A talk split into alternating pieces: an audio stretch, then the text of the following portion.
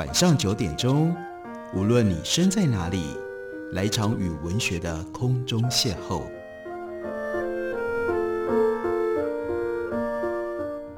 杨照谈书，邀您一同遨游文学世界，认识古今中外的经典之作。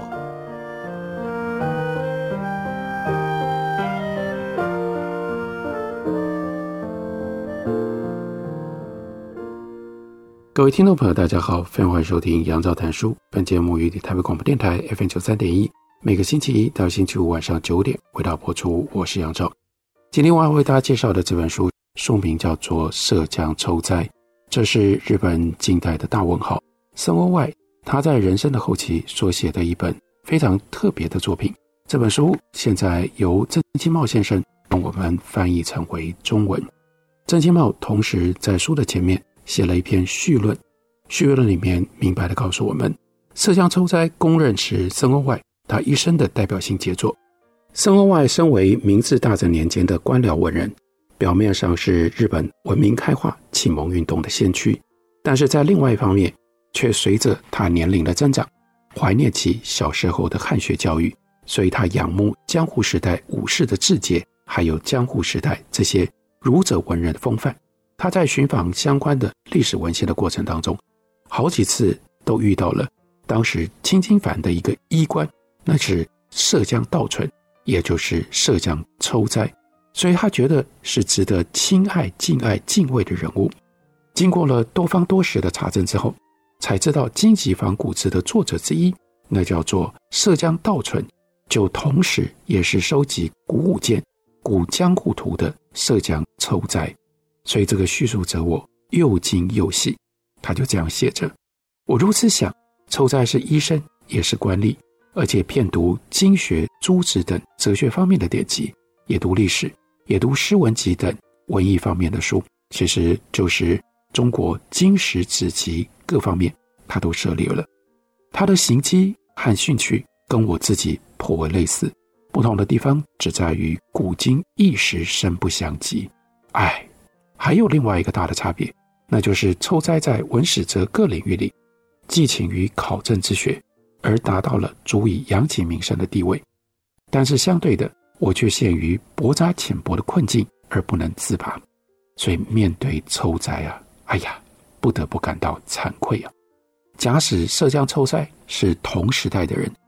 我们两个人的袖子应该会在小巷子的水沟上摩擦经过。他跟我之间有志同道合的亲近感，抽灾是能让我感到亲爱的人。这用这种方式来表达他跟研究呈现的主题的这个人物之间的关系，就是由于这种超越古今的奇缘际会，一种与我心有戚戚焉的认同亲和感，让森欧外为之惊喜，大为感动。应该说，就获得了灵感跟鼓励，才开始。认真的、详细的、全面调查涉江抽灾行迹，然后呢，进行了他的考证之旅，然后把考证之旅当中的各种不同所思所想所获，写成了这样一本《涉江抽灾》。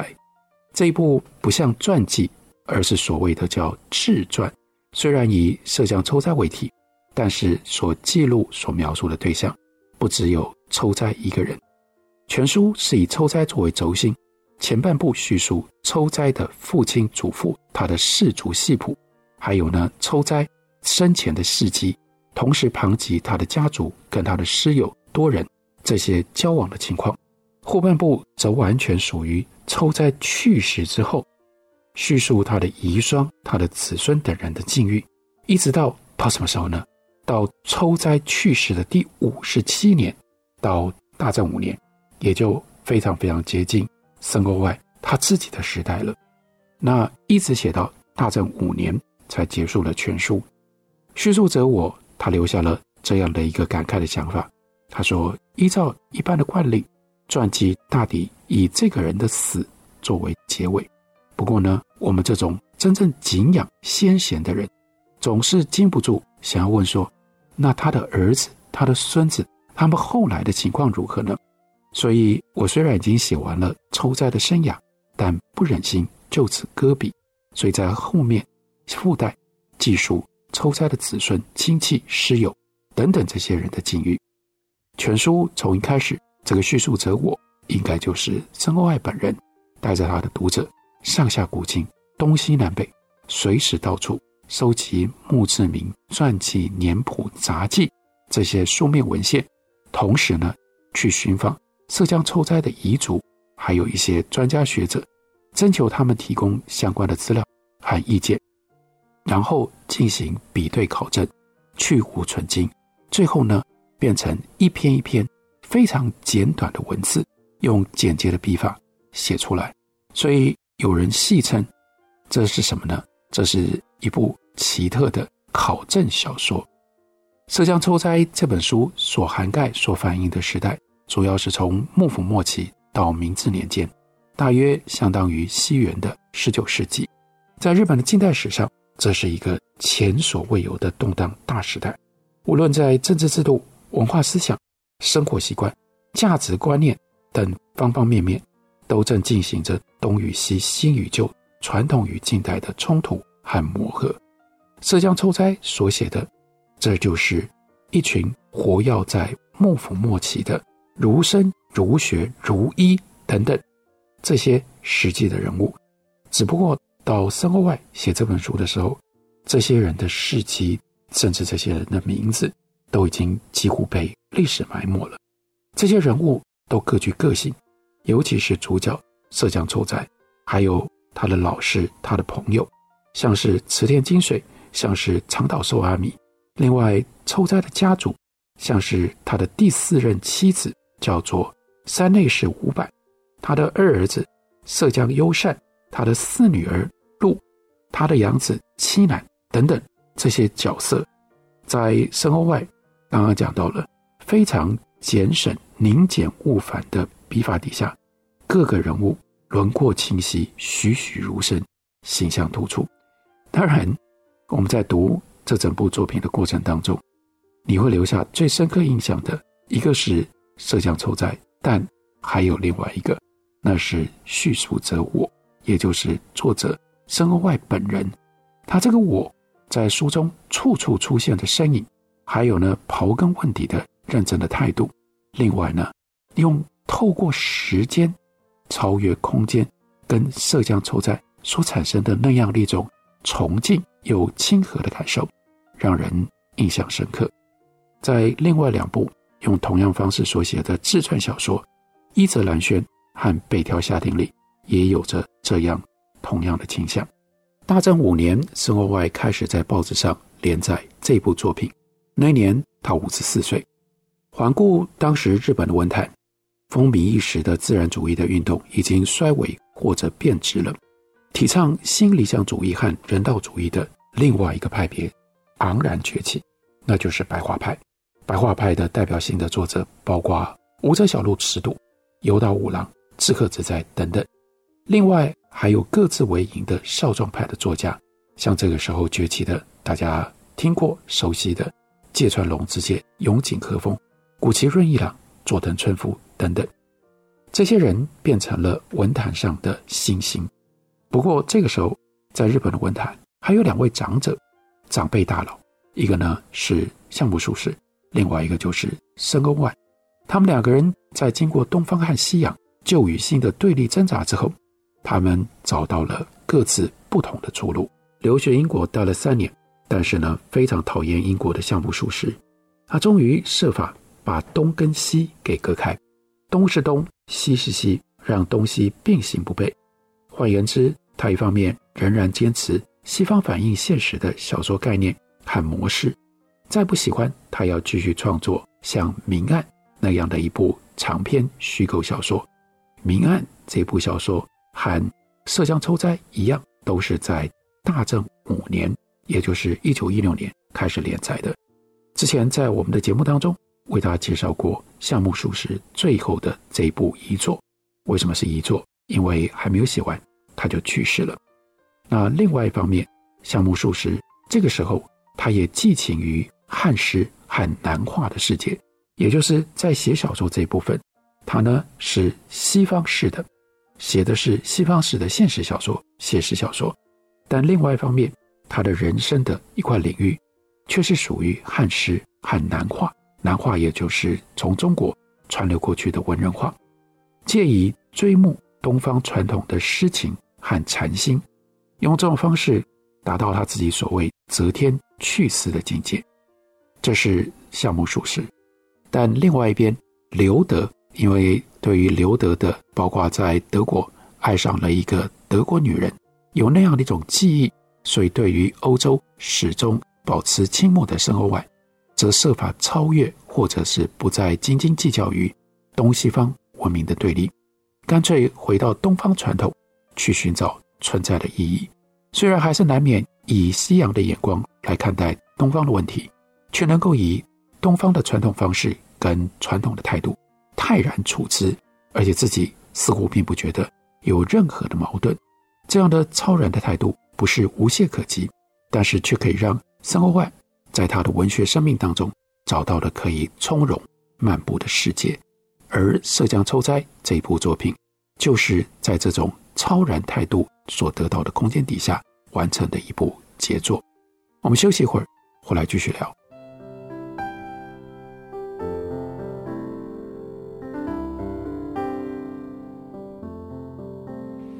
见台北的身影，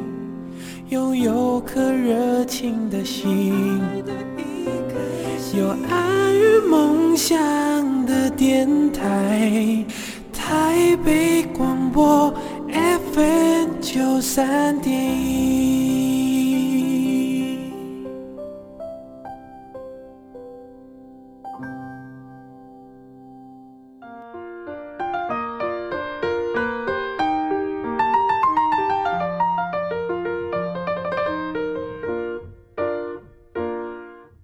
感谢您继续收听《杨照谈书》。本节目以台北广播电台 FM 九三点一，每个星期一到星期五晚上九点为大家播出到九点半。今天为大家介绍的是麦田文化的新书《深沟外的涉江抽斋》，这是由郑清茂先生他所完成的一部译本。在书的前面，郑清茂又提供了一篇非常详密而且非常精到的序论介绍。在这篇文章里面，郑清茂帮我们整理了涉江抽斋。这一部作品所采用的非常特殊的题材，到底有哪些重要的特点？第一，这本书缺乏贯穿全书的主题。前面跟大家讲过，这一篇一篇全书一共一百一十九篇，像是随笔一样一路并列下来。这里面每一篇因人因事、因时因地而不同，在某些方面会让人家联想到日本古代物语那种散漫的。叙述方式。第二项重点是，当然，因为这种随笔的写法，所以也没有统筹的完整的结构，往往节外生枝，到处跑野马。随着这个叙述者我兴之所至往前走，走了岔路，突然之间又回头，然后呢，尽兴而返。这是随笔的风貌。第三项特色，所叙述的人跟事，一定是有所依据的，根据书面文献。和亲自查访调查的结果，以及有关知情人士所提供的资料，否则呢，就宁可不猜、不写，谨守知之为知之，不知为不知的原则，不强做猜测，而且会在书里面向读者坦白，告诉读者说这个事情我也很好奇，可是呢，没办法，就没有资料，所以呢，我只好不说。这就是为什么这部作品。又被称之为叫做非常奇特的考证小说，最主要的原因。第四点特色在于，这个涉江抽斋的老师啦朋友，他们在书里面初次出现的时候，申鸥外刻意引用传统史书的写法，介绍姓名、字号、通称，哪个地方的人，什么时候出生、家世、职业等等。例如说提到了矢野弥安，就说。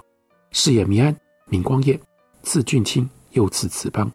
初号允窗，后改号弥安。此外有醉堂、不忍池鱼等别号等等，是用这种方式引进来的。第五项特色，那就是对于人物性格的叙述，只记录表面的言谈跟行为，偶尔呢描述一下他的外貌，但是几乎没有任何内心的描述。不过呢，对于重要的人物，例如说闍江抽哉自己，或者是他的妻子这些人，就特别设了专题。有的呢，这个专题可以有六七篇之多，